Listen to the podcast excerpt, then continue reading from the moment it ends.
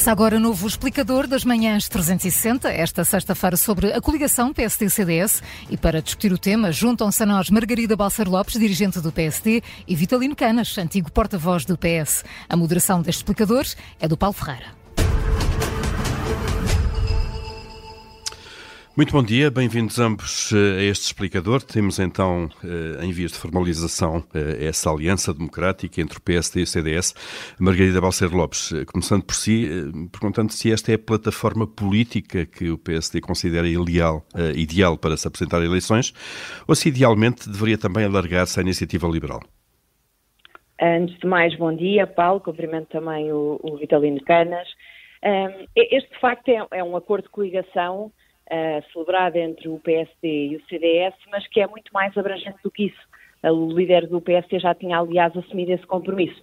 É uma plataforma grande que vai também envolver cidadãos independentes, com provas dadas e reconhecidas nas suas atividades profissionais, recuperando aquilo que era o espírito da AD de Sá Carneiro e, portanto, ir de alguma forma de terra em terra buscar as pessoas mais reconhecidas e com mais dinamismo na sociedade. E, portanto, estamos obviamente muito satisfeitos pelo sinal que isto dá às pessoas que este é um projeto que vai muito além do PSD e que tem como objetivo apresentar-se a votos e apresentar uma solução de governo e uma maioria para o país e que traga um novo ciclo de esperança, desenvolvimento e prosperidade para, para as pessoas.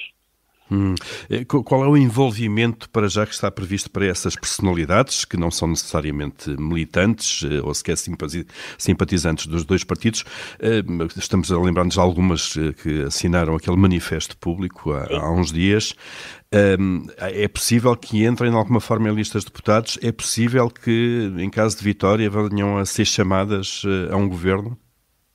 É possível sim, porque uh, o Luís Montenegro também já disse isso, que nas listas uh, estarão algumas dessas personalidades, uh, algumas delas têm também colaborado na elaboração daquele que vai ser o nosso programa eleitoral, e, e, são pessoas que nós queremos que de facto nos ajudem a construir este projeto de transformação para o país que vai muito além da lista de, de deputados, mas que naturalmente também passará por aí. E este é um sinal que nós queremos, de facto, passar às pessoas que este é um projeto que vai muito além do Partido Social Democrata. É mesmo um projeto para o país, abrangente, com pessoas conhecidas, respeitáveis, credíveis, uh, para que as pessoas também deixem de dizer isto, Paulo, porque eu acho que esta é uma ideia muito importante, para que as pessoas voltem de facto a acreditar na atividade política e nos seus representantes. Hum. Vitalino Canas, eh, bom dia, bem-vindo também a este explicador. Eh, para além das questões óbvias de aritmética eleitoral, eh, acha que uma aliança democrática em termos políticos, em termos de narrativa e de proposta, será mais difícil de derrotar para o PS, nomeadamente, do que um PSD isolado? Bom dia, Paulo Ferreira e Margarida Balcer Lopes. Muito gosto de estar aqui convosco. Eu acho que esta aliança eh, era uma aliança eh, esperada e, portanto, era, já estava anunciada há muito tempo. Eu acho que as, as lideranças dos partidos, particularmente a liderança do PSD, estava sobretudo à espera dos resultados eleitorais internos do, do Partido Socialista. Eu vejo aqui dois, um, ehm, dois grandes indicadores, um de caráter eh, estrutural e outro de caráter conjuntural. O de caráter estrutural é que me parece cada vez mais eh, se está a assistir a um processo de absorção do CDS-PP pelo PSD. Acho que isso vai suceder mais tarde ou mais cedo. Eh, já estava mais ou menos perspectivada nas alianças que têm sido feitas nos Açores e na Madeira, e agora esta aliança democrática, eh, que não é uma aliança democrática apenas para as eleições, pelo que percebo, não, não apenas para as eleições legislativas, mas para outras eleições também, Sim, sim, europeias e, e, regionais também, Vitorino Canas, e também com olho nas autárquicas seguintes. Exatamente. Portanto, eu acho que isto perspectiva um bocadinho uma reestruturação importante do sistema partidário português, o sistema partidário que se formou em 1976 e que está a sofrer esta alteração. Uma das, uh, uh, e uma das manifestações dessa alteração é a absorção do CDS-PP pelo PSD. Isso é uma questão de natureza estrutural e, portanto, não surpreende que haja agora esta aliança. Ao nível conjuntural, também me parece que isto é um sinal bastante claro de que o PSD já percebeu que a única forma de ganhar as eleições é de apelar ao voto útil à direita. É claro que uh, aqui uh, as sondagens que nós conhecemos agora, não, não conhecemos sondagens depois da, das eleições internas do Partido Socialista, mas as sondagens que se conhecem até aqui mostram que a inclinação imediata uh, dos eleitores à direita não levariam, nesta altura, o PSD ao poder, porque haveria uma grande expressão uh, de voto. O PSD não conseguiu capitalizar alguma, algum desgaste que o governo sofreu e quem está a capitalizar esse desgaste tem sido outros partidos, não uh, o PSD. e, portanto, o PSD sente que, nesta altura, a única forma de conseguir uh, enfrentar um Partido Socialista, que é um Partido Socialista bastante mais pujante, esse, esse é o objetivo, bastante mais pujante do que se pensava há uns tempos atrás, uh, e um Partido Socialista eventualmente até com alguma dinâmica de vitória uh, que pode surpreender alguns, mas que me parece mais ou menos explicável. Partido Socialista com alguma dinâmica de vitória, que até se pode consolidar depois da, destas eleições que houve para secretário-geral, que foram eleições que correram bem e deram eh, um sinal de vitalidade do Partido Socialista. Acho que eh, o PSD, a única forma de enfrentar um Partido Socialista com estas uh, condições é conseguir captar o voto, o voto útil à direita, mas penso que vai ter alguma dificuldade, particularmente porque o grande uh, game changer aqui seria uma coligação eleitoral com a Iniciativa Liberal. Não havendo essa hum. coligação, eu tenho que tenho dúvidas que esta simples e esperada coligação com a CDS-PP vá ter eh, uma consequência decisiva. Margarida Balcer Lopes, é esta questão de facto de uh, captar, uh, ou a dificuldade eventual de captar mais eleitorado ao centro, que, enfim, diz-nos diz a história, é aquilo que vai dando a vitória ao PS ao PSD, um, ficará, poderá ficar mais difícil ou está a ser difícil para o PSD e, de facto, há aqui esta tentativa de olhar um pouco para o outro lado, mais à direita? Não de todo. Eu acho que há aqui duas grandes diferenças e é muito imp importante a clareza dessas diferenças, dessas alternativas, para que as pessoas possam votar no dia 10 de março e nós acreditamos muito no discernimento e no juízo dos portugueses e das pessoas uh, no momento de votar. Uh, a verdade é que temos uma alternativa protagonizada, liderada pelo PSD, que vai contar, já sabemos, com o CDS, fizemos este acordo de ligação, com cidadãos independentes e quer ir buscar à sociedade civil os melhores para protagonizarem essa alternativa, e depois temos o Partido Socialista, em que os atores são os mesmos do filme que vimos nos últimos oito anos. E, portanto, eu acho que esta clareza, esta diferença uh, destas duas alternativas é muito enriquecedora para a democracia.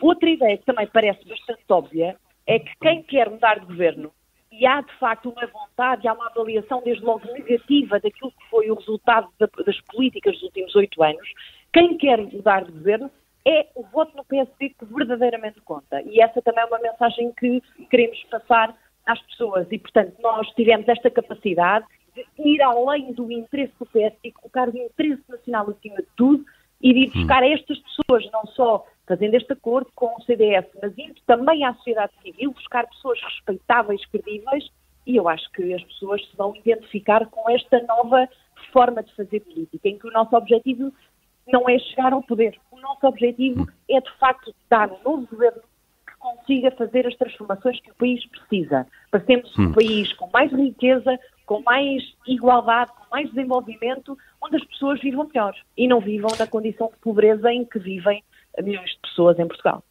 Eh, sobre a abrangência até partidária desta, eh, desta aliança, Margarida Balcer Lopes, ontem Paulo Rangel eh, dizia na TSF que este acordo prevê até que possa haver a reserva de um lugar de iniciativa liberal para um futuro governo que resulta da Aliança Democrática. Como é que isso pode ser sinalizado de alguma forma durante a campanha? Oh, Paulo, é, é, evidente que há a, a, proximidade em algumas posições entre o PSD e a Iniciativa Liberal, não há qualquer tipo de acrimónia entre estes dois partidos. São dois partidos que, como sabemos, vão separados em eleições, mas que, eh, e o próprio líder da Iniciativa Liberal já afirmou isso várias vezes, há disponibilidade para conversarmos uh, depois das eleições e eu acho que isso é muito positivo para a democracia. Sem prejuízo de. Uh, Estamos num momento pré-eleitoral, vamos ter uma campanha eleitoral e, e, esta é uma mensagem que eu quero voltar a reforçar porque é muito importante. Quem quer mudar do governo, quem quer de facto oferecer uma nova maioria ao país, novo ciclo, é o voto no PSD que conta. Hum. Uh, Vitalino Canas, deixe-me perguntar se a esquerda devia ser uh, assim tão clara sobre possíveis entendimentos uh, pós-eleitorais, porque parece-nos impossível que, que, haja entendimentos pré-eleitorais entre o PS, o Bloco de Esquerda, o PCP ou o LIVRE, que devia ser clara, até porque já ouvimos algumas vozes no Bloco de Esquerda e no PCP, no fundo, a desafiarem o PS a essa clareza pós-eleitoral. Eu acho que, eu acho que o, o Partido Socialista, eh, no, no, que me toca, acho que o Partido Socialista deveria ser claro em enviar uma mensagem uh, de, dizendo que para uh, obstar que uh, partidos de ultradireita possam ter qualquer tipo de influência no governo que venha aí, que o Partido Socialista deveria estar disposi na disposição de fazer acordos à esquerda ou à direita eh, se esse for um espectro que se uh, venha a prefigurar. Agora, parece-me que aqui, essencialmente, o que o Partido Socialista vai tentar fazer, que é isso que está na sua cultura, é encontrar uma posição própria, independentemente das alianças que possam vir a ter de ser feitas no, uh, no futuro. E aqui o Partido Socialista está confrontado com a necessidade de um discurso, em meu entender, em minha opinião, está uh, confrontado com a necessidade de um discurso que seja simultaneamente um discurso uh, que uh, procure olhar para o passado e realçar as coisas positivas que os governos do Partido Socialista fizeram nos últimos, nos últimos anos, e houve, obviamente, muitas coisas positivas que foram feitas, algumas delas não são do agrado do PSD, como é a questão das contas certas, etc., mas são questões que devem ser realçadas, mas ao mesmo tempo também fazem parte do património do PSD. O PS é mas, que é ao mesmo tempo, mas, mas, não parece agora pelas declarações que algumas pessoas ligadas ao PSD vão fazer.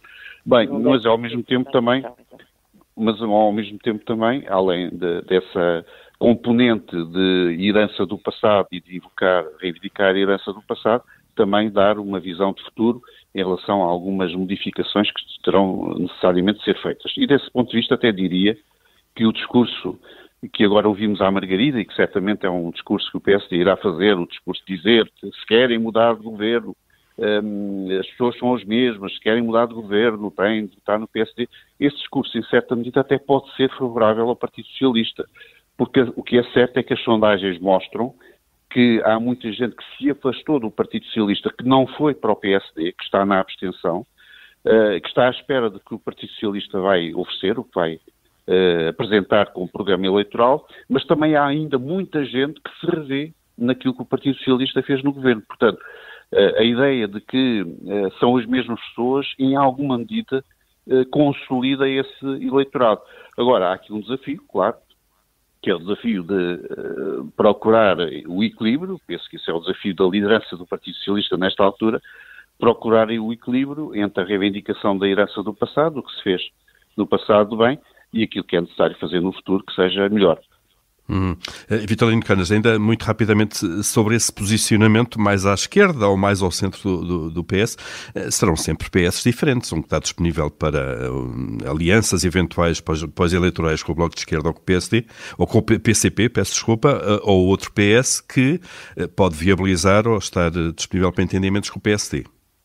Eu acho que o discurso... Uh, uh, o discurso uh, formal, o discurso oficial, se quiser, do Partido Socialista nesse campo ainda não está totalmente, eh, totalmente claro. É claro que uh, a aura que Pedro Nuno Santos apresenta, ostenta desde há muito tempo, é uma aura mais virada para uh, concertações à, à, esquerda, portanto isso é visível, mas eu não sei se durante esta fase em que está a ser preparado um programa, está a ser preparada uma estratégia, está a ser preparada uma imagem do Partido Socialista na próxima, eh, nas próximas eleições, não sei se isso não vai ser afinado. Vamos esperar. Também, hum. Eu próprio também estou com expectativa em relação a isso, sendo eu uh, um dos adeptos uh, da abertura do Partido Socialista, uh, numa circunstância que me parece, que me parece expectável, de não haver nenhuma maioria clara à esquerda ou à direita, ou de haver até uma maioria clara à direita com o Chega e não haver nenhuma maioria clara à esquerda, acho que nessa perspectiva o Partido Socialista deve assumir sempre as suas responsabilidades e deve ter um papel positivo eh, na criação de condições de governabilidade e na criação de condições de estabilidade e, sobretudo, na criação de condições que evitem que o sistema político seja capturado por um partido de ultradireita. Uhum, e mesmo, mesmo para fechar este explicador, eh, rapidamente, Margarida Belceiro Lopes, eh, já está definido uh, números de deputados do CDS que poderão entrar nas listas da AD em lugar elegível? Teremos novidades nos próximos dias. Não, é de todo essa a mensagem mais importante para passar às pessoas nesta altura. A mensagem mais importante é a de dizer que temos uma alternativa moderada, mas ambiciosa, arrojada, mas responsável, alternativa que conta e que é capaz de mudar o governo. Essa é a mensagem mais importante nesta altura. Vamos Obrigada. deixar então as questões da mercearia política que eu trouxe aqui para depois, para depois de Natal. Uh, Margarida Balseiro Lopes, uh, Vitalino Canas, obrigado a ambos por terem estado nesta, nesta manhã de sexta-feira na Rádio Observador. Uh, bom dia e bom Natal. Deus, bom dia, bom Natal também. Obrigada, igualmente. Obrigado.